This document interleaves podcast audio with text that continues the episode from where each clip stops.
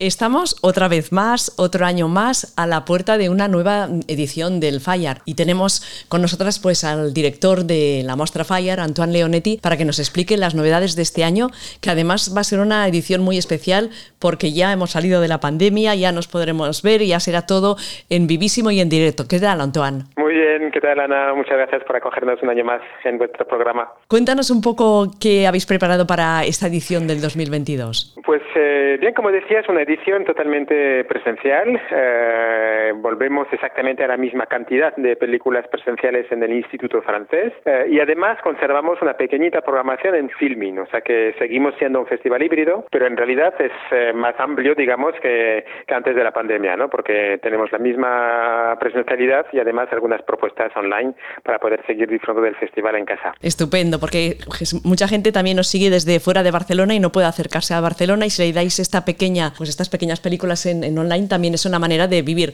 el festival pero desde casa, ¿no? Exactamente. Eh, se empieza, se inaugura el jueves 9 de junio. Exactamente, se inaugura con una película brasileña que se llama Mars One, que es una maravilla del director brasileño eh, Gabriel Martín, una película que es muy interesante porque narra la historia de una familia de clase media en Brasil, de dos hijos, los padres y los dos hijos, la hija tiene una historia, pues eso, con otra chica, y eh, es interesante porque no es solamente su historia, es un poco las historias de las cuatro personas que se entrelazan y la importancia de la familia, ¿no? Para hacer frente a, a novedades y a, y a cosas que, que, que ocurren en, en, el espacio familiar. En total, ¿cuántas películas hay este año? Son 50 películas wow. en total. Sí, entre largos eh, largometrajes de ficción, documentales y cortometrajes. También hay muchos cortometrajes, hay 20 cortometrajes y el resto eso, entre largometrajes y, y, documentales. Antoine, nos tendremos que hacer como un plano, como un Excel, ¿no? Para, para decir, bueno, puedo ir a esta, esta, esta, otra, ¿no? Y hacer como una, una pequeña ruta, ¿no? Porque son muchísimas películas. Claro, son muchos títulos. La, los títulos, las, los largometrajes se proyectan dos veces, casi todos. Hay uno solamente que es Money Boys, que solamente lo proyectaremos una vez el sábado, pero las otras, los otros largometrajes se proyectan dos veces. Los documentales solamente una vez, pero los largos hay dos maneras ¿no? de, de verlos. Money Boys, por ejemplo, será el sábado 18 a las, a las 8. Aparte de, de las películas que podemos ver en directo, también hay actividades eh, paralelas, ¿no? Mesas redondas y el sí. festival que también gira fuera de Barcelona, ¿no? Exactamente. Eh, bueno, estaremos en terrazas eh, fuera de Barcelona a finales de, de, junio, pero durante el festival hay una mesa redonda muy importante y muy interesante que hacemos no en el Instituto Francés, sino en el Centro LGTB, que es colaborador nuestro también del festival. El miércoles 15 a las 6, una mesa redonda sobre cómo representar a los no representados en el cine, es decir, cómo integrar al colectivo LGTB en el guion cinematográfico. Tendremos a varios directores que estarán con nosotros para, para hablar de esto. ¿no? De, del tema de la infrarrepresentación eh, del colectivo LGTB en general en, eh, en los medios audio, audiovisuales eh, en general eh, en España. Pensamos que a veces que es lo contrario, ¿no? que hay mucha representación LGTB, mucha, muchas figuras gays en, en, el cine o en la televisión y en realidad si lo miras científicamente, cosa que hace el Observatorio para la diversidad en los medios audiovisuales, te das cuenta de que no es nada así, a todo al contrario, ¿no? que hace falta todavía mucha más representación y mucha más visibilidad en en la televisión en particular, en, en, general, pero en el cine y en las series de, televi de, de televisión, sobre todo, ¿no? Eh, bueno, en lo que nos interesa, en el cine. Hace falta mucho más cine LGTB. Claro, y de pues, hecho... Fíjate, Antoine, que la sensación es, es al revés, ¿no? Que, sí. que decimos, uy, se están haciendo muchas producciones en las que hay personajes, pues... Eh, homosexuales y tal, y, y, realmente tú me has dicho que desde el... Desde... Bueno, hay cada vez más en el cine americano, por ejemplo, eso ah. sí. En Estados Unidos hay un observatorio que se llama el GLAD, la Gay and Lesbian Association Against Defamation, que desde hace 45 años vela porque haya uh, una representación mucho más equilibrada allí. Y por eso plataformas grandes como Netflix, como HBO, uh, sí que están jugando un papel mm, verdadero y útil y, y global, ¿eh? porque son plataformas globales, para la visibilidad LGTB. Pero en España es muy diferente. La producción en España de cine LGTB es muy baja. Cada vez hay más y por eso tenemos esa sensación, ¿no? Que hay más, que, que, que es mucho más que antes, pero si lo comparas con la realidad del colectivo LGTBI, que más o menos un 15% de la población eh, no se declara estrictamente heterosexual, digamos, pues si miras el porcentaje de producción de cine y de series LGTB, más o menos es un 4%. Entonces, del 15 a un 4 hay una, una distancia muy, muy grande todavía. Sí, sí, o sea que estamos muy atrás aún, ¿eh? Mucho. Qué mal, bueno, a ver, sí, sí. No sé. y por eso festivales como el Fire son muy importantes. Por eso, sí, sí, sí, sí. Y además este año que vais ya a, lo grande porque el 2019 estaba a medias. Bueno, cuéntanos un poco de todas las películas, las que te parecen más interesantes para, para nosotras, para un Radio. Pues mira, aparte de esta que os acabo de contar, más One, también os eh, recomiendo eh, The Swimmer. The Swimmer es una película de Adam Calderón, clausurará además el festival. La segunda proyección será el domingo 19 a las 10. Película de este director de Israel que vendrá además a presentarla sobre dos chicos que están en un equipo de, natación eh, profesional y no cuento más porque si no quiero deciros demasiada película. Una película muy estéticamente interesante y eso, con la presencia de Adam Calderón que es todo un, todo un personaje. Eh, hay una película que es muy curiosa que se llama Homebody, que toca el tema de transgénero, que es como una comedia eh, que es muy interesante sobre el, eso, el tema de la representación del género, que cuenta la historia de un niño que, es, eh, que está totalmente fascinada por la, la, chica que le cuida, por su cuidadora, y por una cosa un poco así mágica, de repente se transfiere a su propio cuerpo, al cuerpo de, su niñera durante dos días.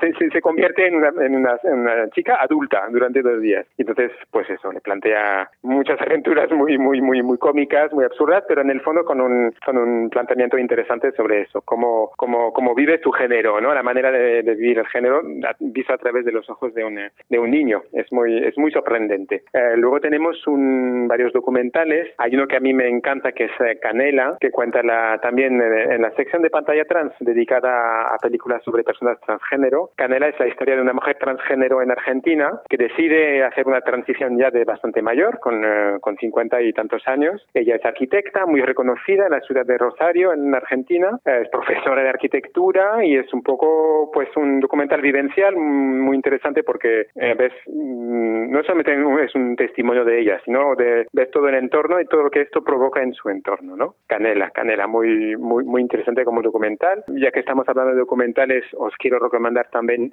también Seven Aids, que se llama eh, esta, esta activista, Sex Revolution and Islam. Es un documental que se centra en la figura de esta imam eh, femenina en Alemania, de origen turco, que defiende los derechos LGTB. Entonces, una señora increíble, muy, muy activista, eh, donde se mezclan, como puedes imaginar, muchas cosas, ¿no? De la religión, del, tema LGTB, una señora que es, que es, que es, eh, que es imam. O sea, hay muy pocas mujeres imam. Bueno, un personaje absolutamente inolvidable.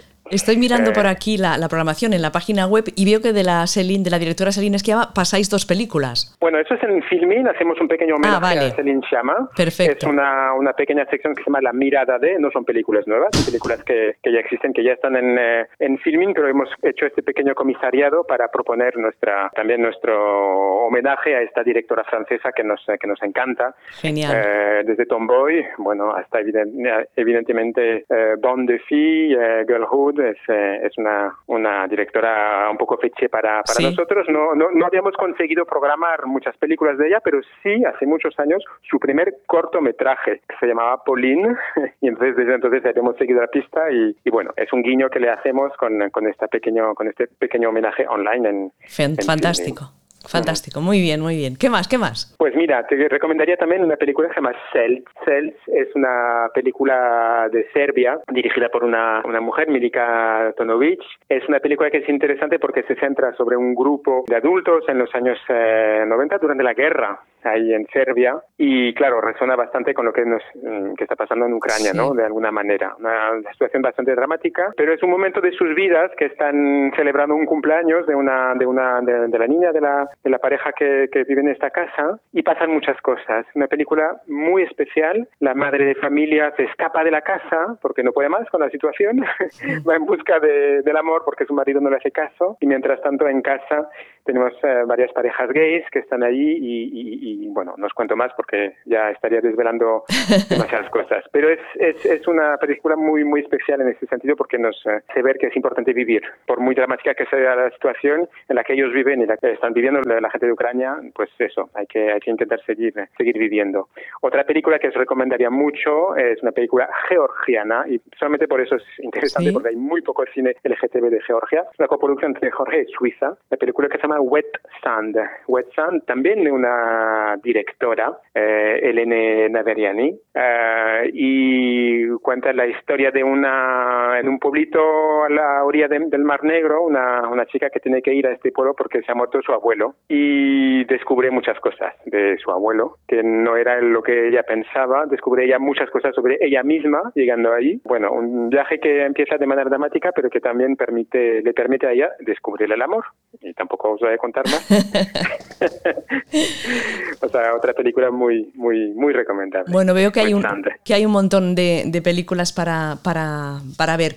Eh, ¿Hay alguna de, de, aquí, de España? Mira, hay, hay pocas hay cortometrajes de España. Es difícil que tengamos eh, acceso a películas eh, de grandes producciones de calidad españolas porque en general directamente salen en, en sala. Vale. O sea, tenemos acceso más fácilmente al, al cine latinoamericano, como por ejemplo Canela, esta película que os comentaba antes. O sea, que largometrajes no tenemos, pero tenemos unos cuantos cortometrajes que son que son muy muy interesantes. La caída del vencejo, por ejemplo. bueno, no sé, dejaré mirar la, la, programación, pero sí que hay representación española a través de los, eh, de los cortometrajes, eso sí. Muy bien.